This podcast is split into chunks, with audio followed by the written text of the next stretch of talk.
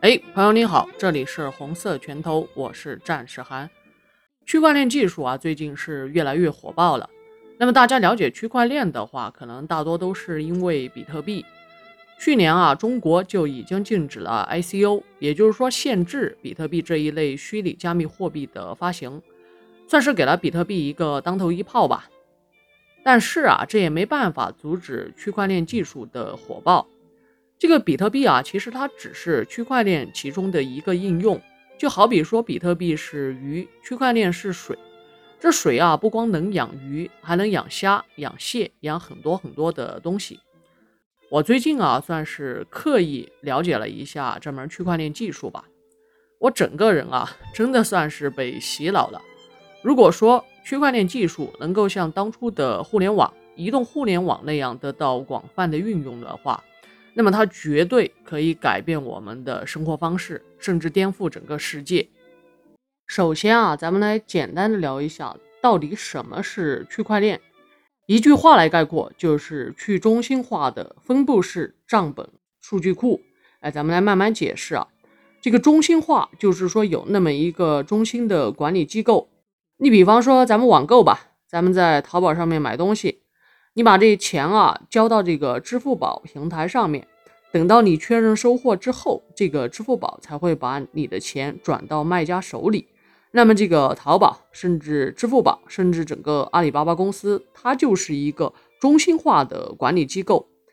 再一个，中央银行发布人民币，这个人民币啊面值多少，发行多少，以及一系列的调控作用吧。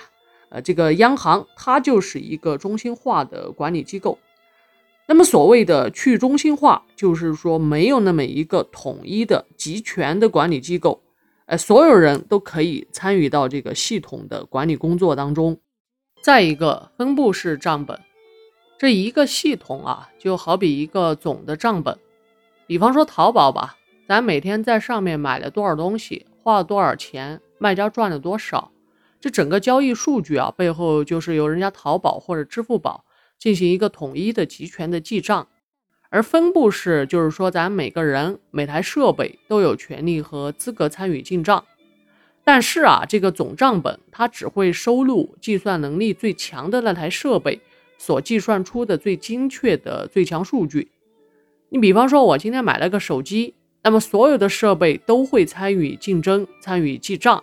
但是啊，只有计算出最强的那个交易数据。才会被收录在总的账本当中，形成一次总的更新。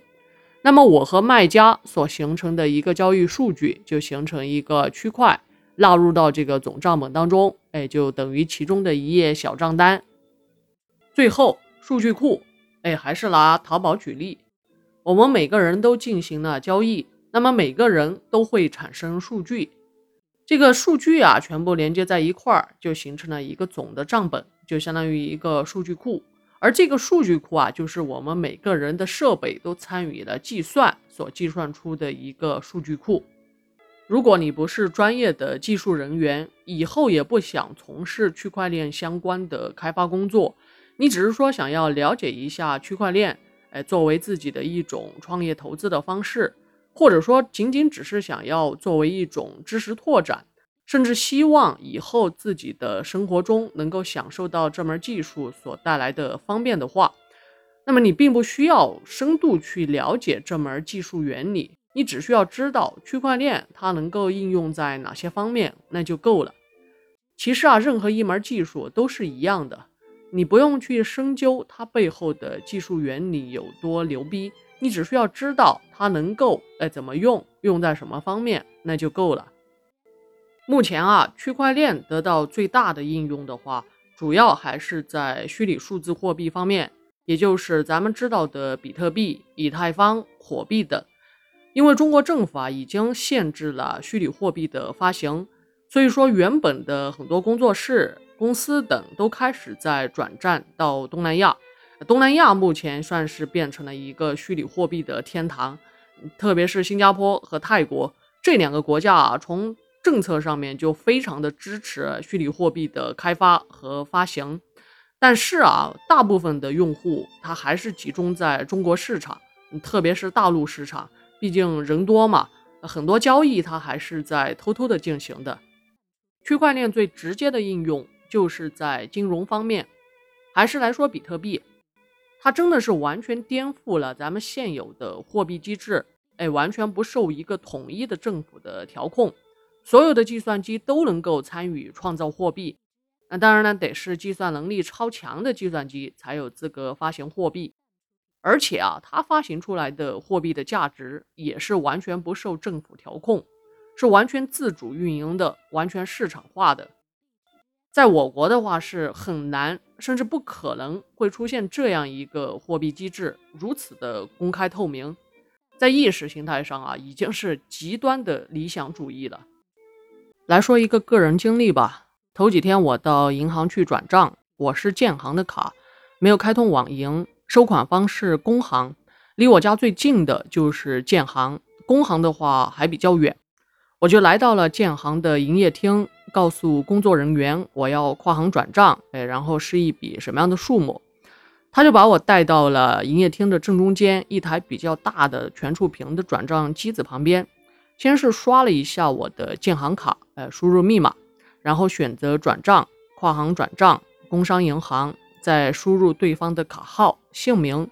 呃，接着就是一系列的身份验证，哎，刷身份证、拍照、签名儿，哎，然后再输入金额，再输一次密码就确认转账。呃，完了之后啊，这工作人员就给我一个单子，告诉我这个不是及时到账，是四十八小时之内，因为我这个金额比较大，而且又是跨行转账。我就拿了这个转账的单子回到家，给收款方打了个电话，也告诉他，呃，我这个转账啊，他是两天之内到，但具体什么时候的话不能确定。结果啊，这个收款方就告诉我说，这个账必须今天中午十二点之前就到，就没辙呀，我又只得拿了这转账单子，再跑了一次建行，把刚才的转账申请给撤销。为了撤销这个转账啊，又得把身份验证啊一系列的流程重新走一趟，就非常的麻烦。呃，完了之后我还是得转账吧，我就决定从网银上转。我的网银的话是中国银行，哎，恰好旁边就有，呃，也不太远。但是那个中国银行里面我的卡上没有钱，我就只能从建行里面取。呃，如果我是去建行的前台排队的话，就人很多，我就从机子那儿去取。呃，咱们经常取钱的人都知道，那个机子上面取钱啊特别慢，就夸夸夸响半天啊，然后一次就只能取一万，我就取了好几次。接着啊，我又提着这个现金，又跑到旁边的中国银行，然后又一次一次的把这钱给存进去，存到我的网银之后，我再用手机，哎，然后输入对方的卡号、姓名、金额，然后输入我的密码，然后才及时到账。就这个一系列下来啊，真的。非常麻烦，就我之所以讲的那么啰嗦，就是想说，呃，到目前啊，像这种银行转账的业务啊，什么样的，如果是大金额又涉及到跨行的话，就如果不是网银的话，那真的是相当的麻烦的。那一刻啊，我就在想，如果是区块链来做银行的转账业务的话，会怎么做呢？我们每个人的身份信息、账户信息都会储存在区块链这个大的系统当中。每次我想要进行一次转账，那么就会在一个区块里形成一个转账交易，我的信息和收款方的信息就会以数字代码的形式，在这个区块里面进行一个公式化的验证。就比方说是一个一加一等于二这样的一个公式验证。目前啊，区块链处理这种大金额的呃公式验证的话，也只是分分钟的事儿。那么我只要申请一个转账，不管是跨行还是跨国家，甚至是跨星球吧，那也只是进行一个身份验证，也就是一个公式的话的验证，然后就可以分分钟及时到账了。咱们可以看到，这就是一个点对点，而且非常快、非常省时省力的一种方式。西班牙银行啊，目前是最早提出，呃，说要将区块链运用到银行业务当中的。并且啊，他提出，呃，到二零五零年的话，因为区块链技术至少会减少两百亿美元的开支。呃，咱们可以看到，如果说将区块链运用到银行业务当中的话，那真的是非常的省时省力，而且省钱。区块链如果运用到金融市场的话，因为它自身去中心化的性质，它直接就会威胁到很多中心化机构的利益。你比方说，央行、呃，支付宝等一系列的第三方带有中介性质的平台的话，都会直接甚至颠覆他们的利益的。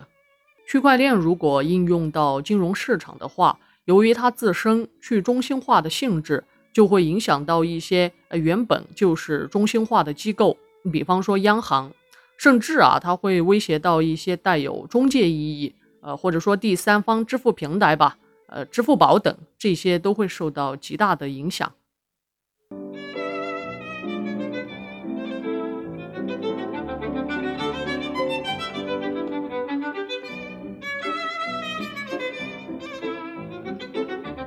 最近啊，这个琼瑶和于正的版权官司又是闹得沸气扬扬的。最后，法院是判于正败诉，因为你毕竟抄袭了人家的作品了。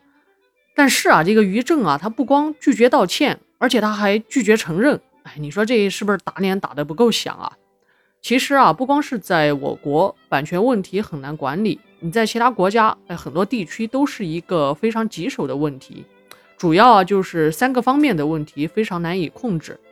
第一就是不同的国家、不同的地区，它保护的内容、年限啊，甚至应用的方面都是不一样的。